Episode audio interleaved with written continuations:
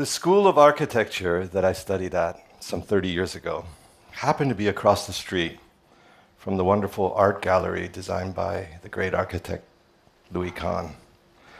I loved that building and I used to visit it quite often. And one day I saw the security guard run his hand across the concrete wall.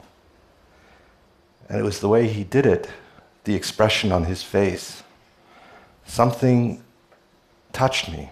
I could see that the security guard was moved by the building and that architecture has that capacity to move you. I could see it and I remember thinking, wow, how does architecture do that? At school, I was learning to design, but here, here was a reaction of the heart. And it touched me to the core. You know, you aspire for beauty, for sensuousness, for atmosphere, the emotional response. That's the realm of the ineffable and the immeasurable. And that's what you live for a chance to try so in 2003, there was an open call for designs for the Baha'i Temple for South America. This was the first temple in all of South America. It's a continental temple, a hugely important milestone for the Baha'i community because this would be the last of the continental temples and would open the door for national and local temples to be built around the world. And the brief was deceptively simple. And unique in the annals of religion. A circular room, nine sides, nine entrances, nine paths, allowing you to come to, the temple from all directions. Nine symbolizing completeness, perfection, no pulpit, no sermons, as there are no clergy in the Baha'i faith. And in a world which is putting up walls. The design need to express in form the very opposite. It had to be open, welcoming to people of all faiths, walks of life, backgrounds, or no, no faith at all.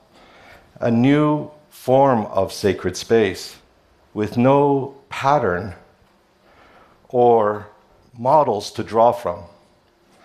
It was like designing one of the first churches for Christianity or one of the first mosques for Islam.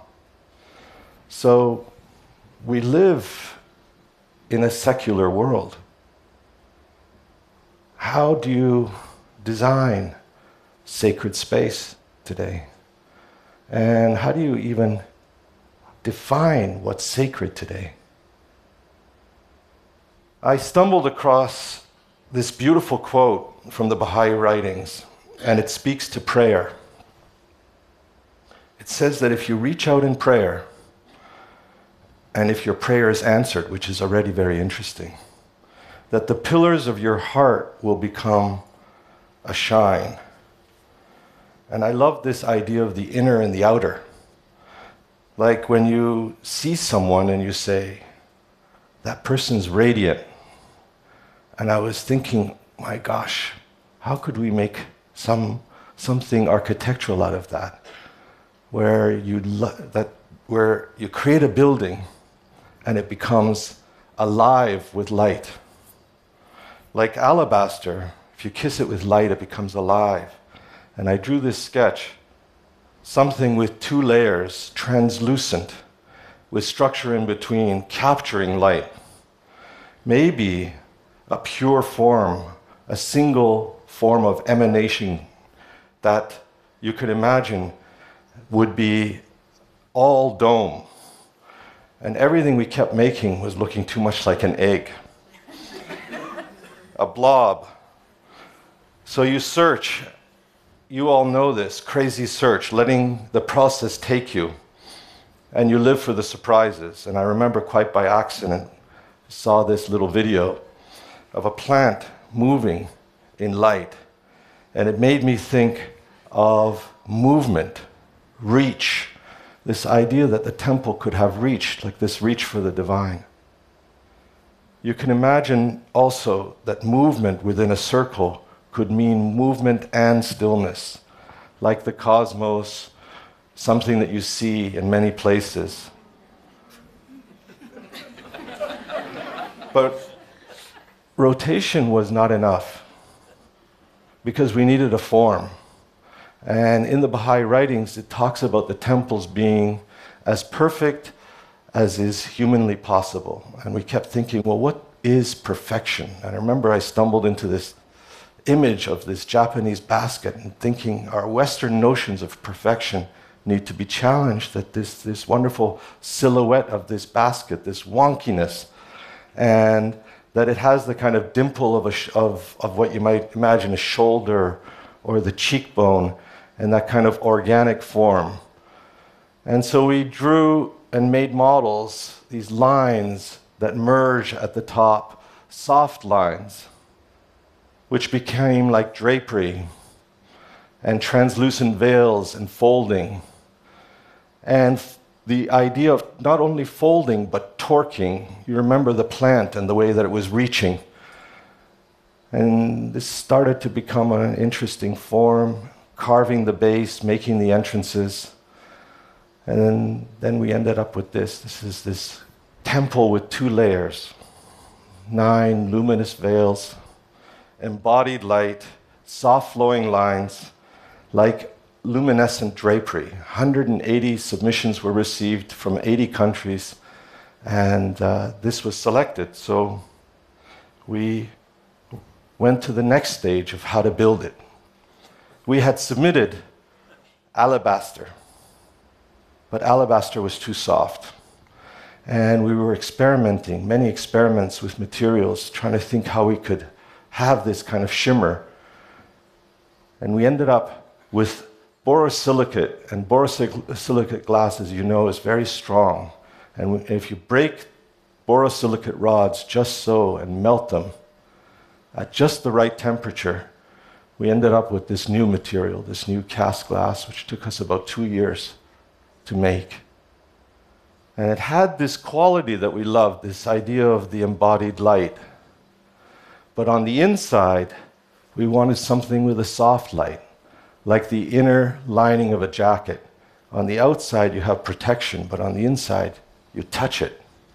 So we found this tiny vein in a huge quarry in Portugal with this beautiful stone, which the owner had kept for seven generations in his family, waiting for the right project, if you can believe it. Look at this material. It's beautiful, and the way it lights up and it has that translucent quality. So here you see the structure, lets the light through. And looking down, the nine wings are bound, structurally but symbolically strong, a great symbol of unity. Pure geometry, perfect circle, 30 meters in section and in plan, perfectly symmetrical, like the idea of sacredness and geometry. And here you see the building going up 2,000 steel nodes, 9,000 pieces of steel, 7,800 stone pieces, 10,000 cast glass pieces, all individual shapes. The entire superstructure, all described, engineered, fabricated with aerospace technology, prefabricated, machine to machine, robotically. A huge team effort, you can imagine, of literally hundreds. And within 3% of our $30 million budget set in 2006. Nine wings bound together, forming a nine pointed star. And the star shape moving in space, tracking the sun.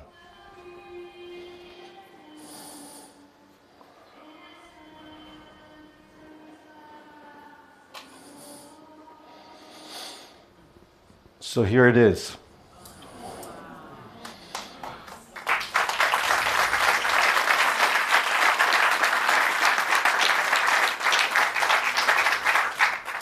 Hopefully, a befitting response to that beautiful quote, a prayer answered, open in all directions, capturing the blue light of dawn, tent like white light of day, the gold light of the afternoon, and of course at night, the reversal.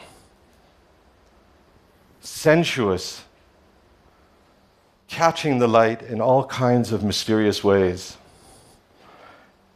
And the site, it's interesting, 14 years ago when we made the submission, we showed the temple set against the Andes. We didn't have the Andes as our site.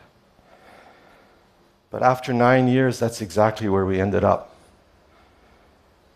The lines of the temple set against nothing but pure nature, and you turn around and you get nothing but the city below you.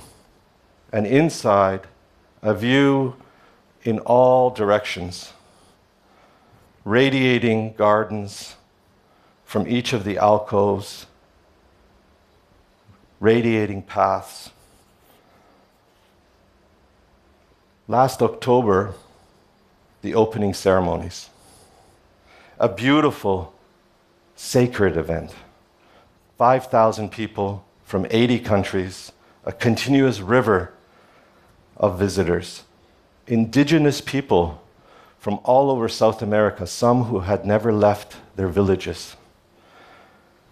And of course, that this temple belongs to people, the collective of many cultures and walks of life, many beliefs. And for me, what's most important is what it feels like on the inside, that it feel intimate sacred, and that everyone is welcome. And if even a few who come have the same reaction as that security guard, then it truly would be their temple. And I would love that. Thank you.